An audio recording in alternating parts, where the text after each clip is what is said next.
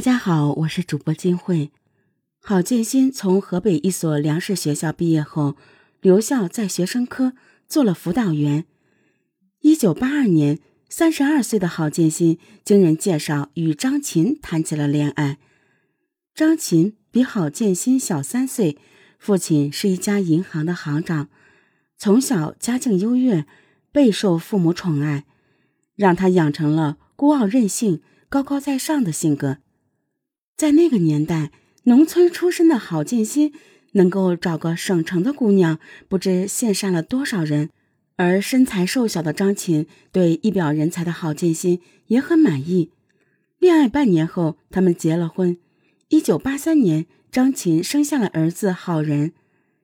虽然良好的家境让张琴特有优越感，但在一家机械厂当工人的他，内心深处又有些自卑。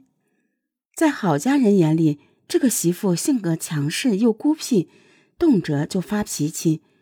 张琴生下儿子后，婆婆特意从老家来到省城照顾儿媳，帮带孙子，但只住了半年，老人就觉得这个儿媳说话总是火药味儿，太难相处，回了老家。一九八六年九月，郝建新考入大学文秘专业学习。拿到大学文凭后，被提拔为办公室主任。不久，张琴也调到了银行工作。在外人眼里，这个三口之家跟许多普通人家一样平静祥和，日子越过越好。没有人知道，这些都只是表象。张琴从买什么家具、亲戚来家里做客是否请吃饭、亲戚家有事是否送礼物等等，大事小事。全部都由他说了算。一九九五年，郝建新把母亲去世后独居的父亲从老家接到省城，给父亲找了一份在一所学校看门打更的工作。父亲深知儿媳的性格容不得人，怕儿子为难，坚决不肯去儿子家里住。郝建新便在学生公寓找了一间房安顿父亲。看到六十多岁的父亲用煤油炉做饭。或是去吃学生食堂，而自己的工资全部上交妻子，只能攒一点私房钱，偶尔偷偷贴补一下父亲。郝建新既无奈又心酸。二零零零年春节，郝慧跟随丈夫带着女儿到哥哥家拜年，张琴给每个人倒了一杯茶，女儿接过茶杯，顺手放在了沙发的木质扶手上。张琴见了，当即不悦。大声呵斥孩子：“哎呀，那么热的水杯不能放这里呀，油漆烫坏了不得了！”孩子吓得哭起来，弄得大家十分尴尬。妹妹一家走后，郝建新埋怨妻子太过分，不给自己面子，还伤害了侄女。张琴一番疾风骤雨般的反击，很快让郝建新败下阵来。郝建新想到了离婚。但考虑到儿子，又打消了这个念头。那时的郝建新只是不忍心让儿子成为单亲家庭的孩子，却并未想到，其实张琴的性格对儿子的成长造成了很大的负面影响。从好人记事起，家里的氛围就没有一天不是压抑的。父亲和母亲完全是两个极端，父亲特别平和。跟任何人都处得好，母亲性情暴躁，跟很多人都处不来。父亲慈爱，不管对下属还是对家人，说话从来都是轻声细语。母亲严格，不管对谁说话都带刺，甚至连对儿子的关心也是逼迫性的。他要儿子加个外套，儿子就必须服从。如果儿子说自己不冷不想穿，张琴就会大发雷霆，非要儿子穿上外套不可。在这样的家庭气氛中，好人养成了内向敏感的性格，每天跟父亲一样小心翼翼，生怕哪里又惹母亲不高兴。好人上初三时的一天晚上，母亲又因为一件不起眼的小事，劈头盖脸对儿子一顿责骂。好人不敢顶撞母亲，眼里含着委屈的泪，躲进自己房间。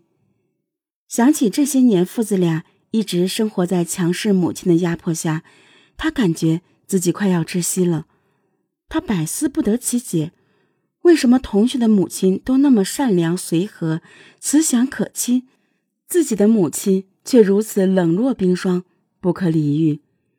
他推开窗子，冲着外面漆黑的夜发出大声的怒吼。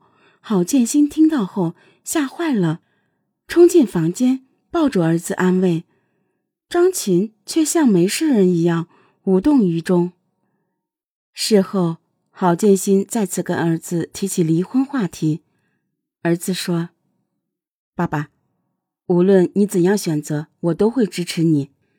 但怕影响儿子学习，加上单位正准备再次提拔他，郝建新把这个念头又按下去了。渐渐的，除了必要的交谈，父子俩跟张琴基本无话。二零零二年，郝仁高中毕业，考入北京一所大学。”终于可以逃离这个令人窒息的家了，他感到一种从未有过的轻松。二零零三年，张琴内退，他买顿工龄回了家，每天独自在家，他就炒股、养鸟，打发日子。后来还学会了淘宝。二零零五年八月，郝建新升任处长。第二年七月，在外地工作生活的妹妹郝慧和妹夫。调回老家省城一所大学工作，妹妹一家三口刚回来，一切都要重新开始，房子还未来得及买，郝建新就将妹妹一家接到家里暂时过渡一下。一进门，郝慧就发现嫂子满脸不高兴，小心翼翼住了一晚。第二天早上，嫂子招呼也不打就出门了，直到晚上吃饭时都没回来。郝建新猜想，妻子一定是生气躲了出去，只好尴尬的跟妹妹解释：“你嫂子有事忙去了，你们不要在意啊。”郝慧心里正忐忑时，张琴回来了。她对小姑子说：“我足足跑了一天，才帮你们找好了房子，每月租金二百六十元，家具家电什么都有，明天就可以直接搬进去住。”郝慧与丈夫面面相觑，嫂子分明是不愿意我们住在家里，赶我们走啊！第二天，郝建新上班走后，张琴就带着郝慧一家去了租房处。郝建新觉得特别对不起妹妹，可妻子口口声声说是为了妹妹好，他也不好发作，只好私下里偷偷关照妹妹。